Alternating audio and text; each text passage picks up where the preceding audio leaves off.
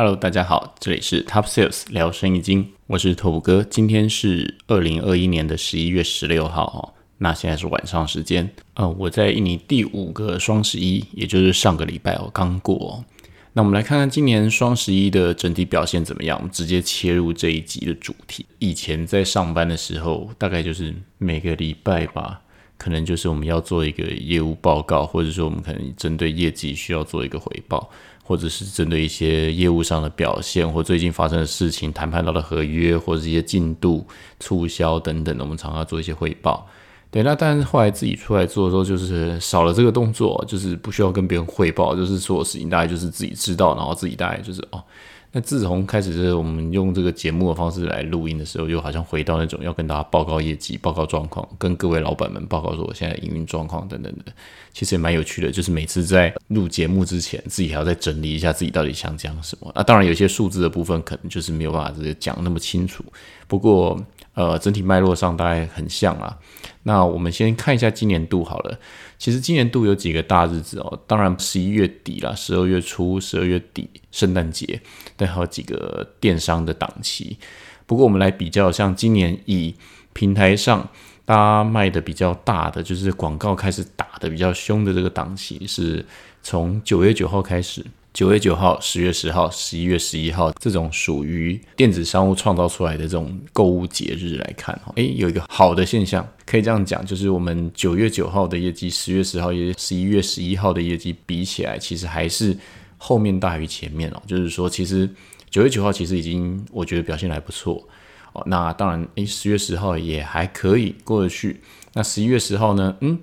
以往在十一月十一，当然就是电商最大的那个所谓的购物节嘛。看整体这样子的销售状况看起来呢，呃，我先讲，大概是当天的销售量大概是平常的六倍到七倍左右。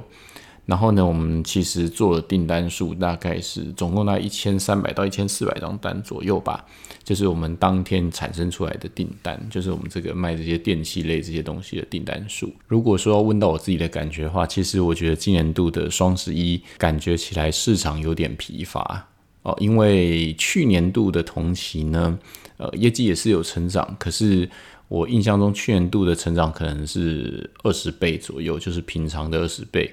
对，那那一天的销售量跟业绩也都是非常可观的。当然，你说今年度的销售量有没有比较少呢？就结果来说啦，其实以我们做电器类这种，出了一千三百多张单，当然拓哥公司不是什么大公司，就是一电商的一家小公司这样子来说，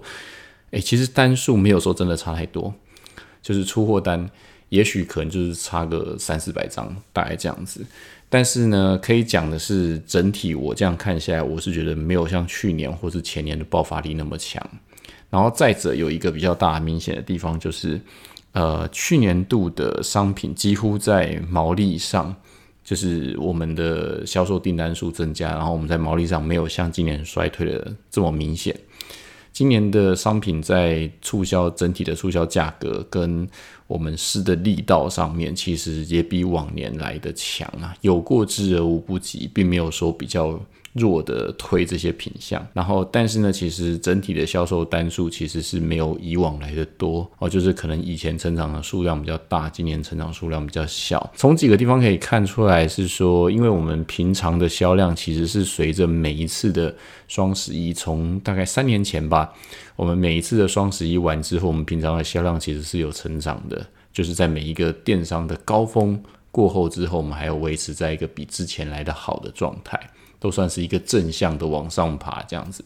但是今年度应该是说我们平常的销售量其实，呃，从大概从去年吧开始，其实我们就已经着重在于平日的销售，而非这种所谓的闪购日或者这种大的电商庆典节里面在大量销售，毕竟毛利不健康嘛，哈。那所以说，我们其实已经把平常天的销售把它拉高。哦，那刚刚前面讲到说，诶，为什么那今年度的毛利整体会消衰退嘞？如果说平常平常天的销售已经有拉高的话，因为主要在我记得上次节目里面有讲到，公司其实在这一次的双十一，应该说是我这边啦，有设计两个方针哦。第一个方针就是我们把一些库存品，我之前有讲到，我们公司有一些销售了一整年的剩下的尾货，大概可能某些东西大概可能就剩个十件、二十件这样子的尾货，我们在这边做一个甩卖。好，那其实呃，我大概算了一下，因为我们整年度提拨出来的耗损的金额，其实已经。Cover 掉我们这一批库存品了，这什么意思呢？我再解释一下。呃，上一集可能有讲到，就是说我们其实每个月都会提列一笔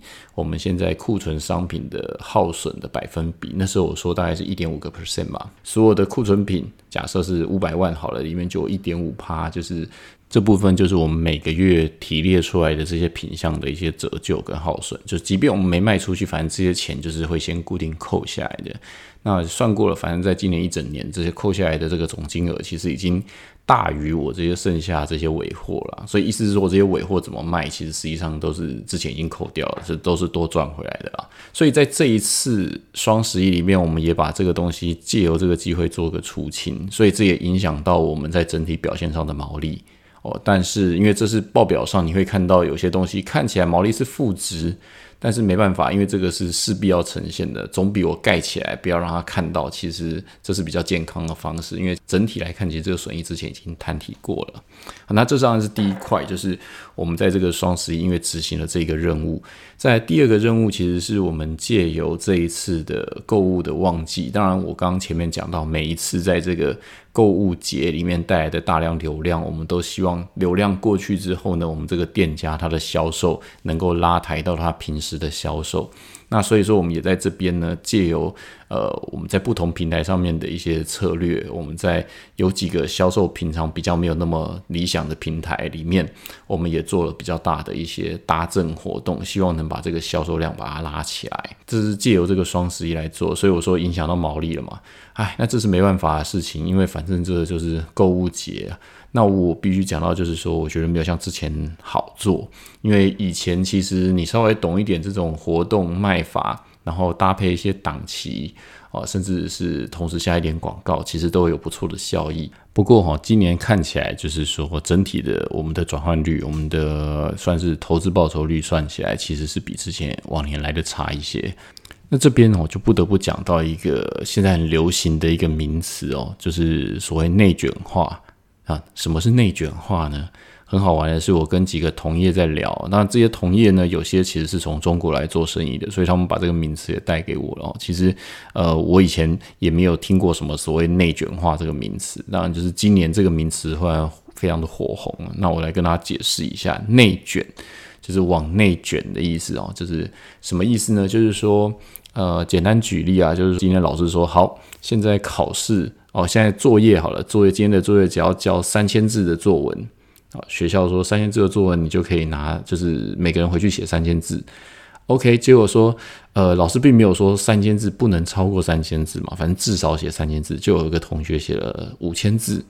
OK，他得到还不错的分数，就有的同学不止写五千，写了八千字，写了一万字，甚至还加图片插图，变成在这样子的机制评分下，哦，所以说，假设我写了八千字再加插图的这个同学呢，OK，他就得到了最高分，然后之后其他写五千字的呢就是次高，然后原本只写三千字的同学就显得就是分数不是那么高。好，假设老师的评分不是说哦不能超过三千哦这样子，当然我说这只是一个举例了哈，因为可能有的老师说哦不能超过多少字，不然就不算之类的。但是我说假设这是一个作业，或是这是一个。一个评选，或者你越做的越好，然后成绩就越高。但其实实际上你并不晓得那个终点在哪里啊。举例是这样举例啊，回过头来再讲我们这个电商的这个例子，就变成是说，以前其实拓普哥这边在印尼这边做的时候，我们就是有简单的商品的照片叙述，然后甚至是呢那个时候我们每支商品上面还有做一个简短的开箱影片、小影片、真人的示范 demo 这样子。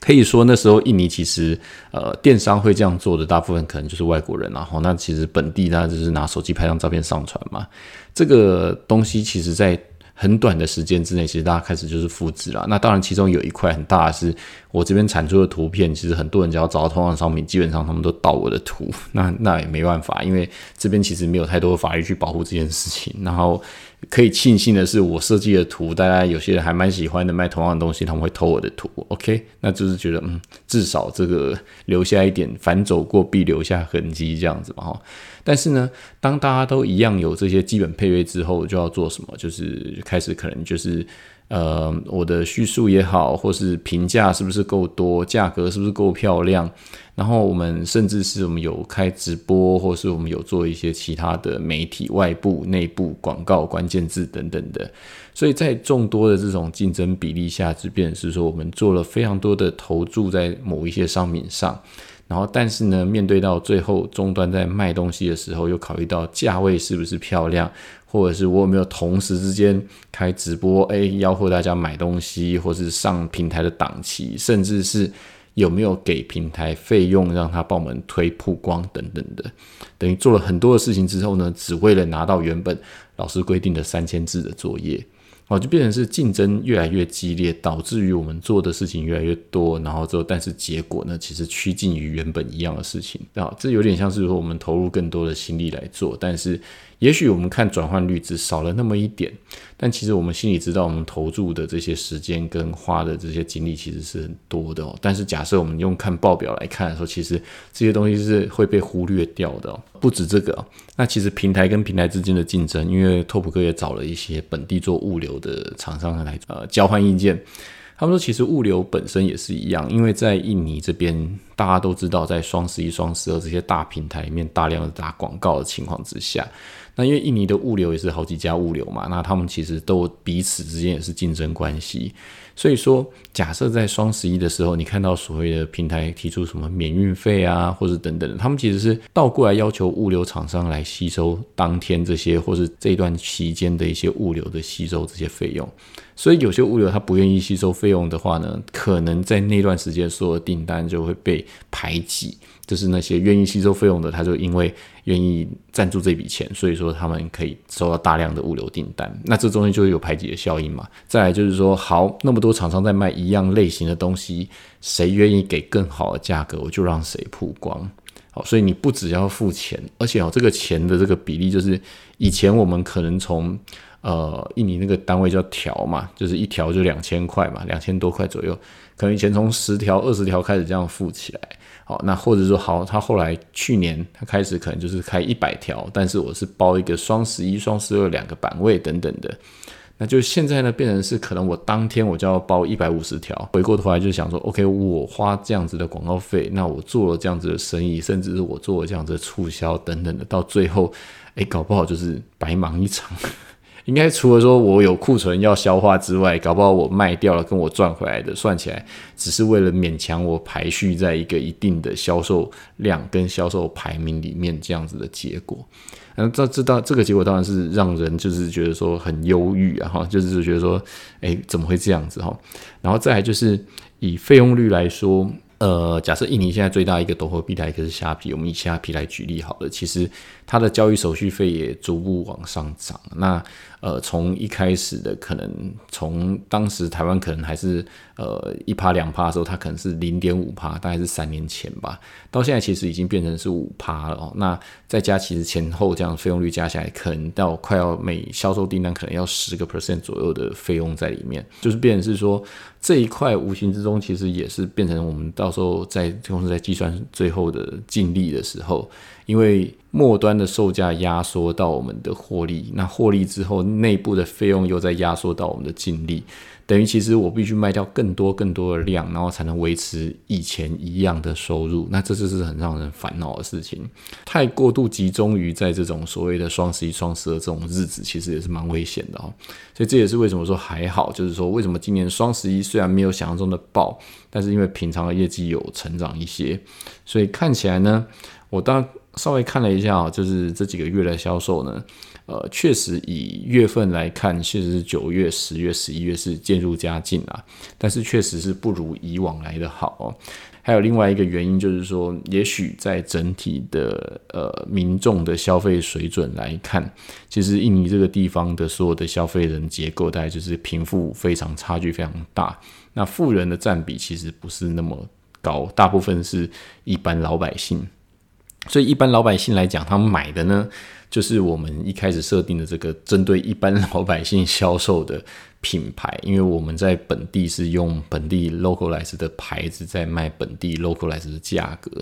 好，那所以说其实我们已经算是本地品牌面的高价。所以以这样来看的话，其实我们这个东西呢，就是落在一个就是相对，呃，大家可能会觉得要稍微挤那么一点钱出来买，然后甚至买起来不会像以前那么爽快的那种感觉哦。对，那我觉得这一块也是主力消费者他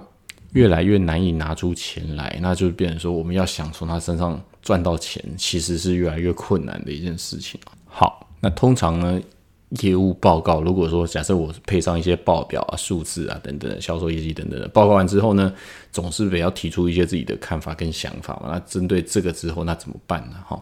那我们现在其实是十一月十六号，刚好其实我们已经过了十一月的一半了。以往在根据我自己的经验来说啊，已经三年多在电商这样操作下来，其实十二月的销售量应该会比十一月更好。印尼人他们其实，在圣诞节其实是所有的百货商场里面打折扣打最凶的时候，所以那也是他们一年底，他们其实算是除了他们的所谓拉玛旦，就是那个农历新年，印尼的这个回教新年之外，他们最大的一个购物节就是所谓的圣诞前，这个时候是他们最大的购物时间。对，那其实我这边有稍微看了一下，就是在这些商品结构里面呢，呃，看起来。有一个品类，我们当时设定的定价已经很明显的高过于现在市场主流价格了哦，就等于是说，在一年之内，其实主流的价格又在往下移动。那在电商里面好玩的是，当你失去主流价格的位置时候，其实呃，有时候不管你在搜寻量或排序等等底下，其实你都很难花一样的力气而去占到一样的田区。呃，怎么解释呢？就是说。呃，也许我的东西比现在主流价格已经贵了百分之三十或百分之四十，即便我再花了百分之三十或百分之四十的广告费用把我拉到那个位置里面来，其实也很难去让消费者来买我的东西，因为旁边的东西就是比你便宜这么多，硬生生的比你低价。在这样子的策略底下呢，我不得不去调整我们一些商品价格的设定。啊，就是变成是，其实，呃，因为我们在卖一些声音喇叭耳机的东西，其实获利是还蛮高的，变成你必须放弃赚这么多钱，要不然的话，变成你可能以后会赚不到钱了，这是没办法的事情。那当然，这也跟呃源头采购也有关系，价格跟品质。以前可能我们在卖蓝牙耳机的时候，耳机类的东西，它们价格又高，可能品质又不像新的东西这么稳定。那现在渐渐的。东西普及了，那中国工厂化其实也越来越多，所以价格也降下来了。然后呢，东西呢，也就是品质有比之前可能在更好，电池上或声音的表现上，因为这样子，所以这些商品我们必须调整价格。于是乎，过了双十一之后，我马上就。做了一个价格的设定，重新做了一个调整。当然也不可能说哦，前面的人双十一买了之后，后面马上看到你叠价。所以我们这边做一点酝酿，就是试着在十一月底、十二月开始，陆陆续续，理由是呃配合这些平台做这些呃活动促销，然后之后再把这个价格呢，等于到底就是在十二月十二、十二、十二月二十五号等等，再把这个价格放出去，然后变成是。年底这边的方式，再把这个货把把想办法再去花一些货出去，这也必须说还好，当时定价时候我有留够高的利润，所以呢，这个题目对我来说看起来还不太难解。哦，假设我刚开始一开始做这个品相的时候，其实利润是完全不够的，那可能我真的是没办法，就是等于只能赔钱了。刚开始采购这些品类的时候，其实那时候有看过市场的价位，所以利润都还保留着有一定的空间，在我们做行销广告，甚至到最后的促销，都还有一定的空间可以做这些事情。那除了这个之外呢，就是刚刚讲到的内卷化，就是如果我们再继续在这个平台或这个赛道上面做。销售的话很难去逃脱这种比赛或这种规则，这种彼此我们跟竞争品牌中间的这种军备竞赛，因为这种竞争只会越来越激烈而已。电商来说，会越来越多人会做这件事情，甚至是其实我根本不需要很会，我只是纯粹我也搞不清楚我进来乱的，都有可能会影响到整体的线上的一些布局。OK，所以说，如果说要活下来，要去想怎么样在赛道里面做一些调整，或是怎么样突破这个赛道，那当然是因为自己就是实际上在这里创业，所以这些问题呢，基本上你必须要自己问自己啊，要不然你看到这些数字，其实也不会有别人问你这些问题，所以你必须自己问自己，自己找答案。那很长的时间就是自己看着报表，然后之后就一直在想，诶，下一步怎么做才好？应该怎么做才好呢？那当然也会跟一些同业们大家聊天啦，就是说怎么做怎么做等等的。必须讲，其实不能完全仰赖线上的销售哦，因为线上的销售这一块，呃，是我们让我们的品牌有个快速的曝光，跟让消费者快速接触到我们，用最简单的方式接触到我们。呃，我们现在在思考的是如何渗透到线下。那可能上次有讲到，就是线下操作。所以，变成我们也开始布局一些线下的业务销售的人员。当然啦，因为其实印尼的员工再怎么说，他们的员工的薪资或是外部业务的薪资，其实对于台湾来说都是便宜啊。对我来说也不是什么很大的投资。所以这件事情呢，就马上禁止执行，在本周。一的时候，我们就开始找了业务外部的一些业务来跟我们聊，就是说我们现在开始来把我们的一些品相、声音的东西，或是机体的东西，开始往线下的一些商店开始推。好，那这个东西就是你得做了嘛。那我们就是从现在开始，十一月中到十二月，我们必须配合着我们现在整体的一些销售策略，然后一起来往线下去发展。因为我相信啦，这个状况在今年。甚至在明年，它是不会停止的。就是这种平台之间的竞争啊，甚至是呃，以现在抖音来说，印尼也是非常多人在使用抖音这个软体。那抖音商店在印尼也现在开始开了，而且抖音呢，它其实在其他国家，它的使用可能是一个媒体，那他们可能在媒体里面卖东西，它会转到其他的销售平台。可是，其实，在印尼抖音，他们是可以开抖音商店的。就是呃，目前我知道就有两个国家，其中一个是印尼。那印尼他们的抖音是可以开店，那他们开店呢，他们现在用的一招就是补贴运费，反正在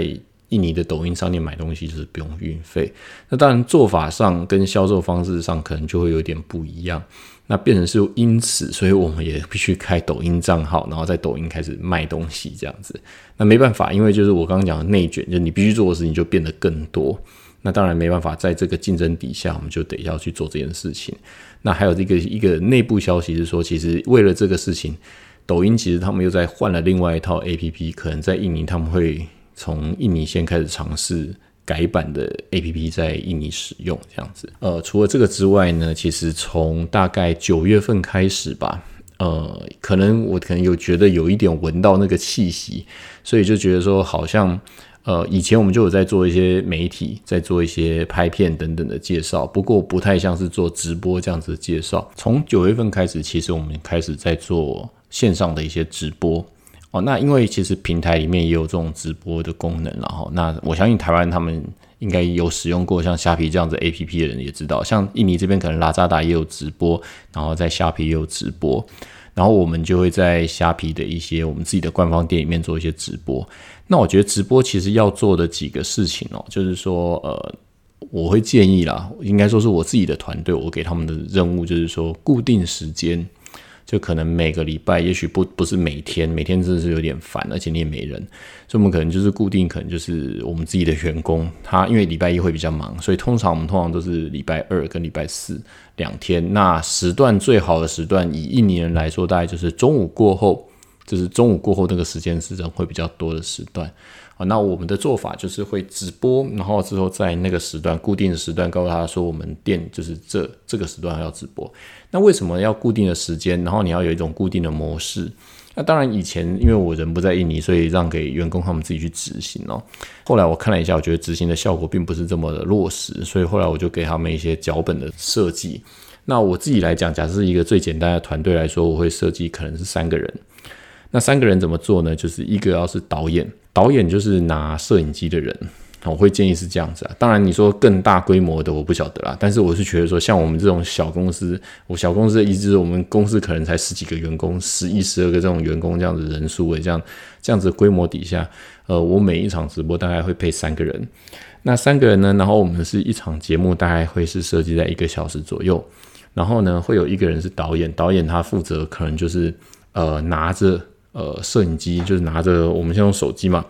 那手机里面大家就会有呃问题啊，可能就是会一开始会有人上线嘛，然后之后要呃他可能会说，哎，你们今天卖的东西什么颜色啊，或者今天这个东西它有什么功能啊，或这个电机它瓦数是多少啊？不是由导演回答，是由导演把消费者的问题告诉在直播台上面的呃主角跟所谓的助手。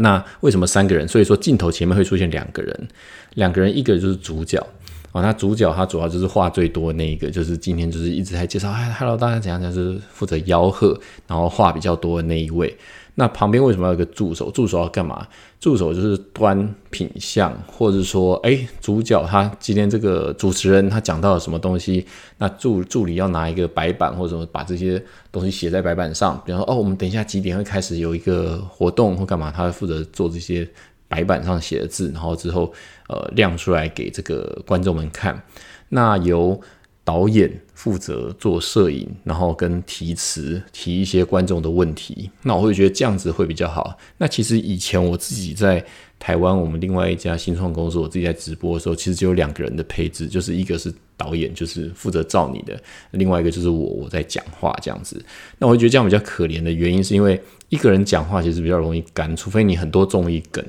那我觉得两个人会比较 OK，就是两个人他们可以互相的有一点互动哦。那就是当消费者没有问题的时候呢，就是这个提词的人呢，他可以负责提词，让节目可以继续进行下去。这样子一路进行下来，其实一开始我觉得最辛苦。那段时间就是你要能做得下去，而且有时候会蛮无聊的。我们就是可能开开线，OK，呃，十几二十个人，然后可能到中途可能只剩十几个人，那那十几个人里面可能有五个人是我们自己公司的人，所以根本就没什么人在看。好像就变成是这样子，其实没什么人在看的情况下，也没什么会问你问题。那没什么问你问题，你就很难继续演下去。所以变成是说，一开始我觉得会是最辛苦的时候，但是你那个模式建立起来，那对我来说就是因为。呃，其实做电商不是每天的生意都是非常好，大家忙起来一直在那边包货嘛。有时候大家是做店长的任务嘛，所以任务性质就是来做一些调配。然后呢，呃，渐渐到了后来，就可能每次开播都会五六十个人在线上。那怎么做呢？我说大概一个小时多的节目，我们可能会配每十分钟或十五分钟会有一次抽奖。然后呢，这个抽奖就会送一些小东西，小东西大概就是呃十块二十块的东西。那平台怎么设计？诶，这也是我们后来发现的，也直接分享了。就是说，因为呃，在印尼其实有蛮多这种所谓免运费啊。那其实这个免运费某种程度上也是我们自己会去补贴一部分的运费然后。那但是呢，因为其实你为了要给消费者东西，然后私下要去呃拿他的联络方式啊，或者等等的购物方，其实我们还是用平台里面的购物车系统，所以我们会在商品里面上架一个就是所谓的直播赠奖。那我们写九十九吨，大概五百一十吨是台币一块钱，所以九十九吨是 等于就是五五分之一元啊，就是零点二元这样子意思，是非常非常少的钱，对他们来说就是等于不用钱的意思了哈。那就是说，你今天在节目里面拿到赠品的你，我们会记下你的名字，然后你就可以去下单那个九十九吨那个东西，然后那个东西只是一个牌子，就是我们的商品设计上面就只是一个呃直播赠品。那所以说，一般人你也不会去下这个九十九，因为根本不知道它是什么东西。只有你在直播的时候，你知道是你，比方说，哦，拓普哥，你得到了一个直播证明，你就下单一个，我就会把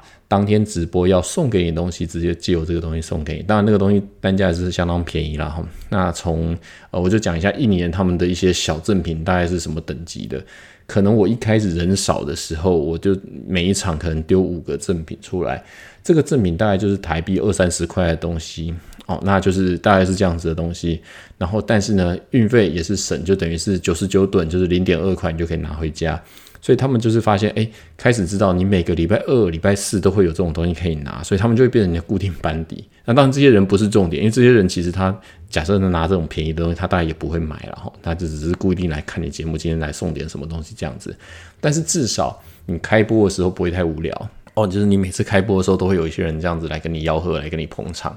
然后就开始，我们就慢慢放一些综艺梗下去，比如就是说，好，我们这次呢，呃，人比较多了，那大概到现在，我们每次开播可能都可以到两百多个，两百五十到三百个人，可以直接开播就在线上。那这样就已经过了第一段就是很无聊的时间，就是开播不会没人看这样子。哦，那开播的时候，OK，假设人多的时候，我们的导演就可以直接下，就是好，我们现在讲拱到多少人，大家喊一个口号，喊完之后，我们就可以开始玩一个抽奖这样子。好，当然也不是整天都在玩游戏、玩抽奖啊，我就跟他们讲说，就是。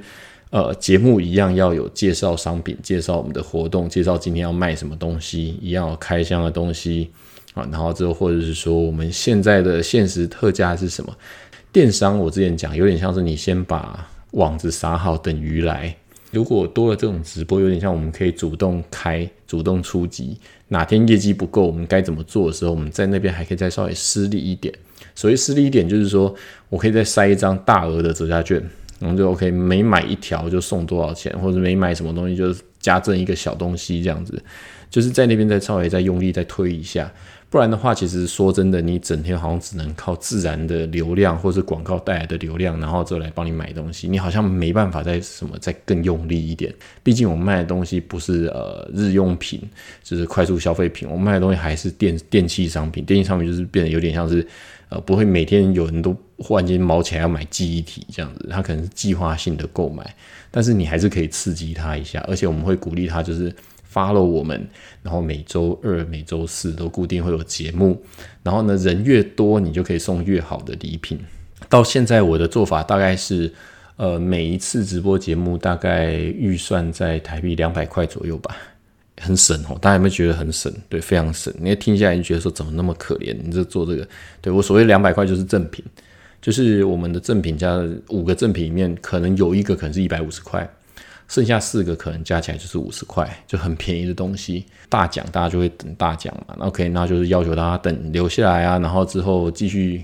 呃帮我们宣传，或是帮我们转贴，或是干嘛等等的。好，那目的就是让大家知道说有这个节目。我觉得啊，在现在这个时间点，我们是借由这个直播，然后一边卖我们自己的东西。那当然，我把这个模式建出来，也提供一些我自己在做这个模式底下的一些想法啦。那你至于说到说所谓的布景或是一些背景背板那些东西，其实我们现在做法就是完全是办公室的一角。就是因为现在其实还没办法做到这么精细，可能我六日有空的时候，我自己来做一些美工，做一些手工，自己来把这个环境做得漂亮一点，这样子。对，那都是非常的简单特难。是我自己在创业这个过程当中，当然是有大的投资人啊，就是算是我之前来印尼的那家公司的大老板。那剩下就我自己的钱。那所以其实我们在做这个生意的时候，我自己本身给自己一个期许，就是我们必须活得久啊，就是说。很怕投错钱，很怕花错广告费。那这个东西也当然是因为，但是我之前以前是做行销出身，所以我知道其实广告费都是花在前面，你必须先广告投下去，才有可能看到后面的结果。可是当你自己在做创业或自己在花钱的时候，你就会发现，哇，那个广告费不像以前在大公司里面，它有别的商品的获利，它可以去支撑你新品项的这些广告投资哦。所以变成是说。呃，我这边做的都相当小心哦。那这在这样子的尝试底下，其实我这边也要感谢这些印尼的同事，就是他们在真的没什么人看这个节目的时候，还可以。这么热情的继续表演这样子，因为其实那个那一段时间很磨人，就是可能那几个月就是呃，老板要我们直播，每个礼拜要两次两场，在那边花两个小时，一天一个小时，两天两个小时，在那边针对没有人在那边演戏，然后演给其他同事上去看。那重这边重点还有一个点哦，我觉得你一家公司一个小公司要营营造一种气氛，大家要。支持这项事情的时候，像我啊，我每一场像他们结束之后，我都会跟同事们大家聚过来，包括仓库在包货滴滴，我会讲说，现在公司礼拜二或礼拜四我们在做这件事情，所以呢，大家呃，如果看到我们在直播的时候，不是只有他们两个的事情，为什么？因为我自己以前有直播过，我感受非常明显。以前我自己脚本自己写，然后里面的梗、里面的想法等等，大部分都全部都自己来。那其他同事都很忙，我知道，但是就变成是你会觉得说，好像做这件事情其实也没什么人关心，那这件事情就是你自己干吧，有点可怜。那当然，我跟我的助理，我们两个就是，我是觉得他非常给力啊，在这边，因为我自己做这家公司嘛，所以说我会告诉他们说，其实这是大家的事情，好，包括呃，如果说今天在聊天里面有谁聊了什么好玩的事情，就是在直播现场的时候呢，就是麻烦同事们大家一起给回应，就是也在上面我们有些装脚嘛，大家彼此在那边吐槽聊天，那很好玩。我们就是会写一些呃赠奖，他们常会写说，呃收到奖项你要写一句话，那句话代表说我知道是你得奖了，他们就会写说哦谁谁谁好漂亮，或谁谁谁很帅之类的。那最常听到就是我们的那个主持人会讲说，我们的设计弟弟很丑，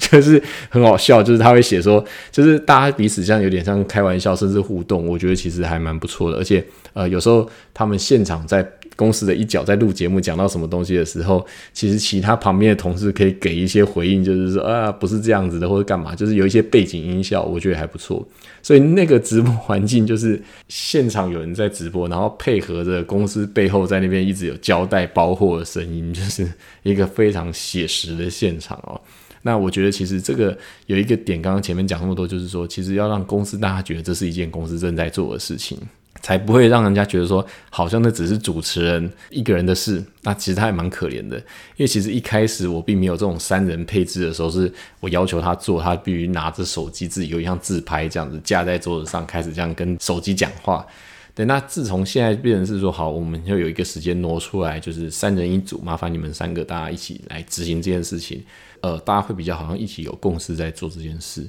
这变成是。刚刚前面有讲，这也是一种内卷，但是没办法，因为我们必须想办法去符合现在等等的一些规格，所以一方面让大家去学习这个事情，其实也就从呃我们做了三年来吧，那从一开始我们有跟其他的代理代操公司合作。那到现在，其实我觉得这些从完全不会电商的这些弟弟妹妹开始训练起，其实他们都可以慢慢把我们一些送到外面去代操的品牌自己拿回来做了，包括他们怎么跟平台的采购沟通，然后之后怎么排档期，然后之后知道说哦什么时间点该做哪些事情。其实我觉得这些训练起来，其实。他毕竟他还是只是一个拿基本薪的员工，他并不是一个业务经理，不是一个谈判手。我都觉得其实这种训练起来，其实也是还蛮珍贵的资产，对公司来说很好笑。有一天有一个妹妹就跟我说：“诶，老板，就是说我们现在那个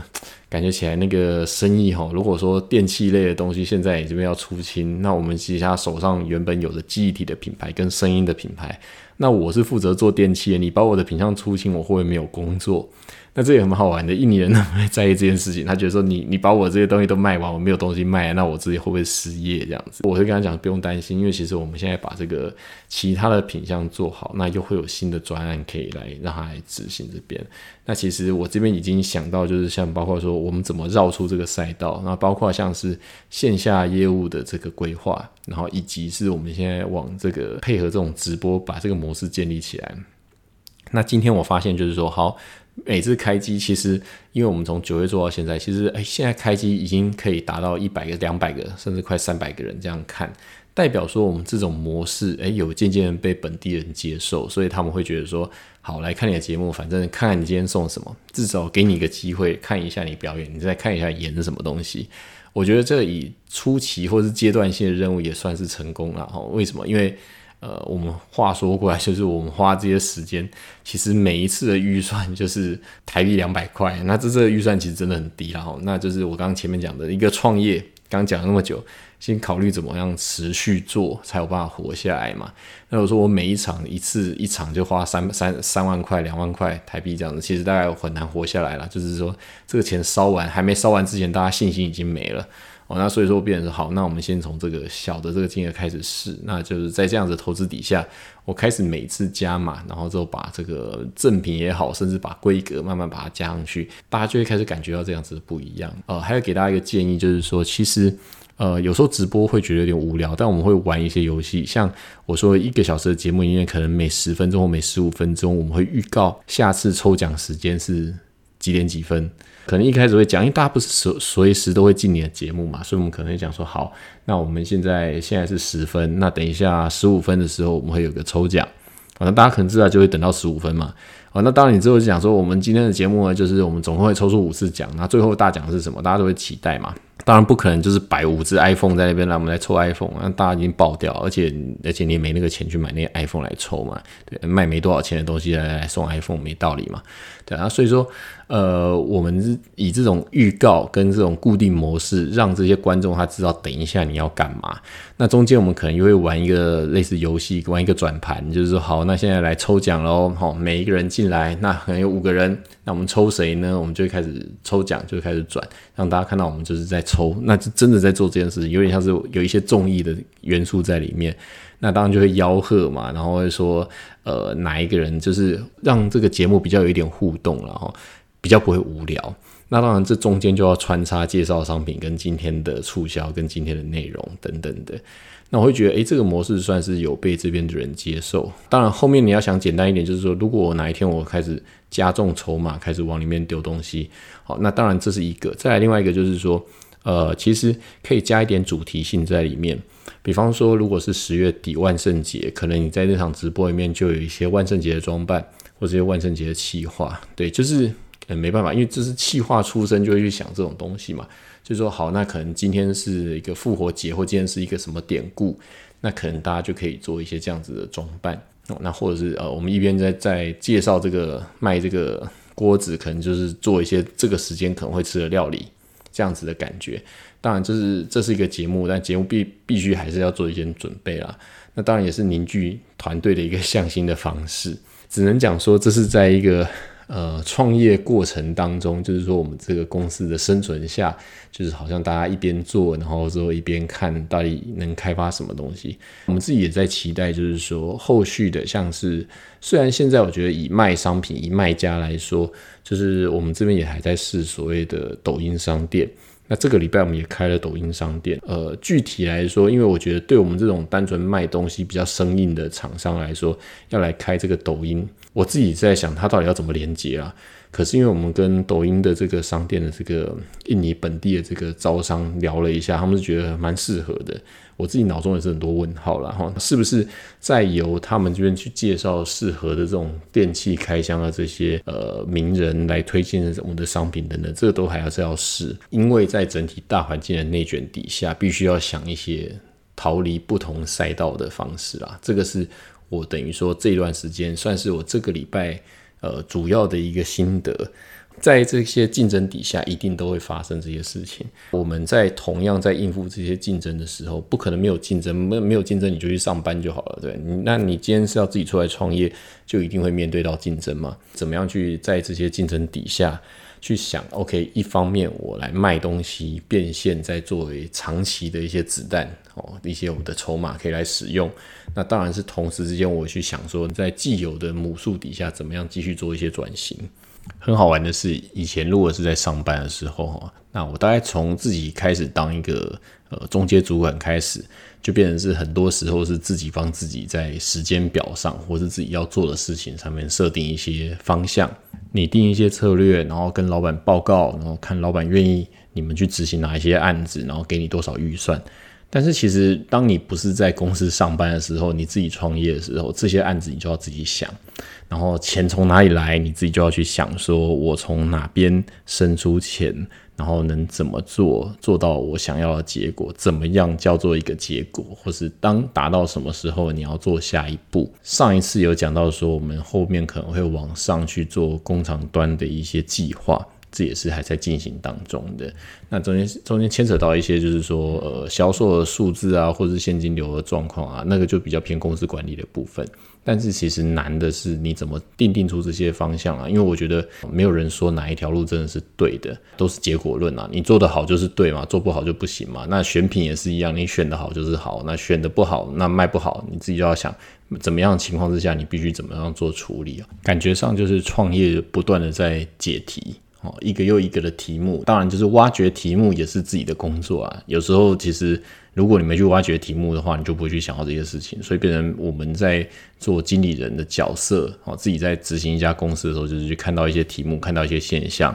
然后去想出一些解决方案，然后自己去测试这样子。好处就是说你拥有很大自由度，但缺点就是呃，其实这是你自己的公司，所以。自己的公司，你必须自己去决定它的走向以及它的选择。那有时候一些对的选择，其实可以让公司的未来其实做得更好。这样子。